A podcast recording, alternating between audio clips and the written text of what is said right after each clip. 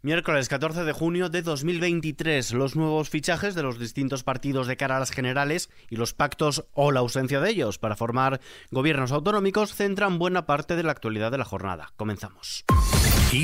Noticias con Ismael Arranz. ¿Qué tal? Feijo escoge a Marta Rivera de la Cruz como su número 2. El líder del Partido Popular, Alberto Núñez Feijóo, ha elegido a la exconsejera Marta Rivera de la Cruz, ex de Ciudadanos, como número 2 en la candidatura del Partido Popular al Congreso de los Diputados. Aparte de este fichaje, también formarán parte de la candidatura de Madrid el senador y exconsejero de Cultura, Jaime de los Santos, y el expresidente de Renfe, Pablo Velázquez, que en este momento preside la fundación del Partido Popular Reformismo 21. Mientras tanto, Yolanda Díaz ficha al director de Gabinete Económico de Comisiones Obreras, Carlos Martín, como número 6 de la lista de sumar al Congreso por Madrid para las próximas generales del 23 de julio, con vistas a que se convierta en el referente económico del futuro grupo parlamentario. Yolanda Díaz ha defendido una hoja de ruta con cuatro reformas prioritarias para España. Fiscalidad, productividad, reforma empresarial y control, vigilancia y limitación de los beneficios de las empresas con un impuesto permanente para las grandes fortunas. Creemos y defendemos eh, implementar el impuesto a las grandes fortunas, no de forma coyuntural, sino de manera permanente y con un debate sereno en nuestro país, ¿no? Eh, pero sí de manera permanente.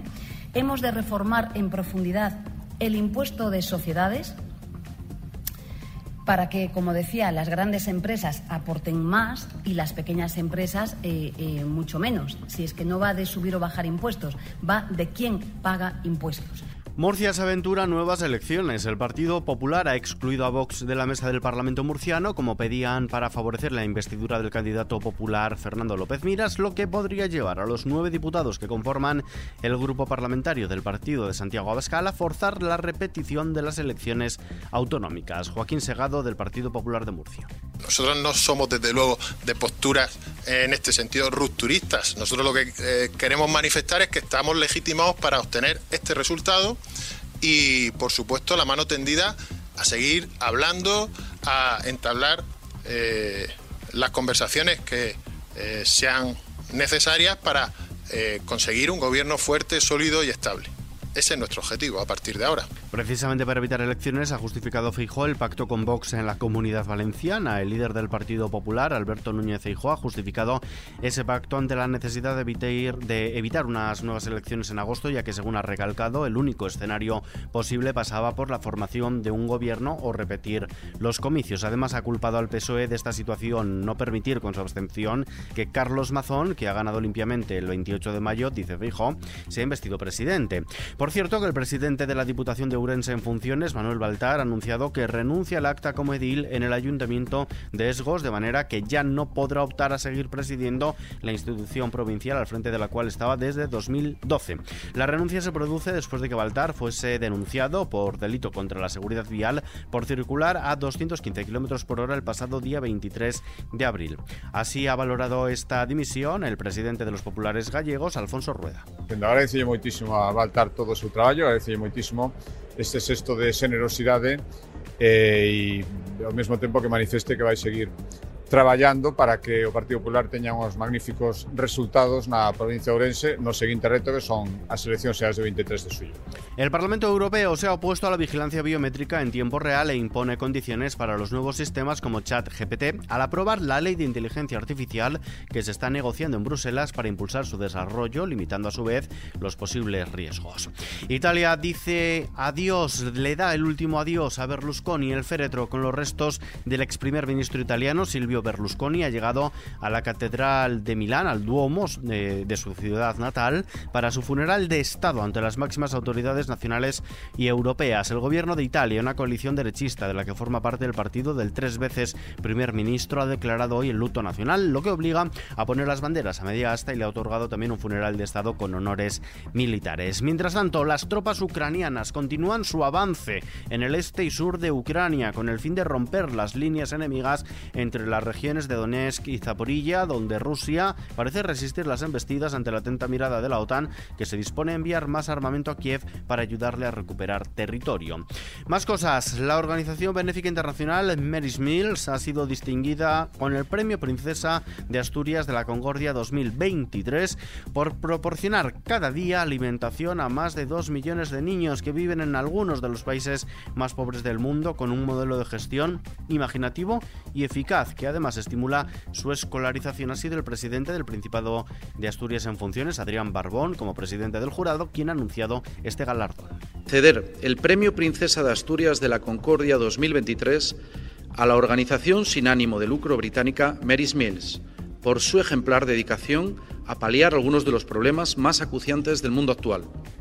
Aplicando un modelo de gestión imaginativo y eficaz que permite optimizar los recursos, Mary's Mills proporciona cada día alimentación a más de dos millones de niños en zonas de crisis alimentaria en tres continentes y estimula al mismo tiempo su escolarización. Más cosas, España es el tercer país de la Unión Europea con mayor riesgo de pobreza y exclusión social. En España aproximadamente una de cada cuatro personas, concretamente el 26%, estuvo en riesgo de sufrir o bien pobreza o bien exclusión social el año pasado, 2022. Es una tasa que pese a haber caído 1,8 puntos, es la tercera más alta de la Unión Europea según los datos publicados este miércoles por la Oficina Estadística Comunitaria Eurostat. En total, 95,3 millones de personas en toda la Unión Europea, apenas 100.000 menos que en 2021, están a día de hoy en riesgo de pobreza o de exclusión social.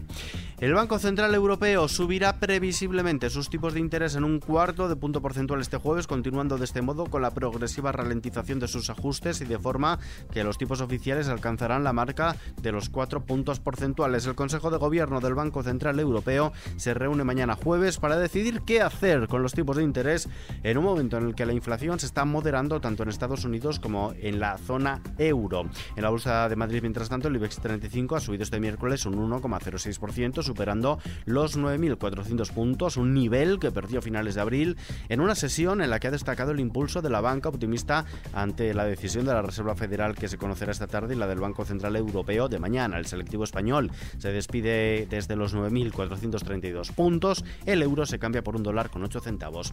A continuación, vistazo ahora la previsión del tiempo. Meteorología anuncia para mañana jueves tiempo estable en casi todo el país y un aumento generalizado de temperaturas que podrán superar los 35 grados en los valles del cuadrante suroeste peninsular, mientras que en el sureste las máximas descenderán. Cielos despejados sin precipitaciones en España, salvo en Galicia, la Cantábrica, Alto Ebro y Pirineos, donde se esperan algunos intervalos nubosos matinales que provocarán brumas y bancos de niebla. Por la tarde, intervalos de nubes de evolución de forma dispersa, algún chubasco débil y aislado en Mallorca, norte de Cataluña y Cordillera Cantábrica. También son posibles los intervalos de nubes bajas al norte de las Islas Canarias, donde podrá caer alguna llovizna. Las temperaturas aumentarán en casi todo el país, las máximas bajarán en el litoral mediterráneo de Andalucía, Murcia y Comunidad Valenciana. Y terminamos. quiero hablar al niño que Alejandro Sanz ficha por Sony. La compañía ha anunciado este miércoles el fichaje de Alejandro Sanz a través de un comunicado y una imagen del artista durante la firma en las oficinas de Madrid de su nuevo contrato discográfico. Sanz abandona de este modo Universal Music, la discográfica de sus últimos cuatro discos de estudio, desde la música No se toca al más reciente Sanz, por la que fichó en 2011 tras su salida a, la, a su vez de Warner Music. En el comunicado de Sony no ofrece detalles sobre el contrato como el número de discos que el madrileño se ofrece a grabar para esta compañía. Y con esta noticia que se puede leer al completo en nuestra web xfm.es, nos despedimos por hoy. La información continúa, como siempre, puntualmente actualizada en los boletines de XFM y ampliada aquí en nuestro podcast XFM Noticias. Paula San Pablo en la realización, un saludo de Ismael Arranz, hasta la próxima. Mis dudas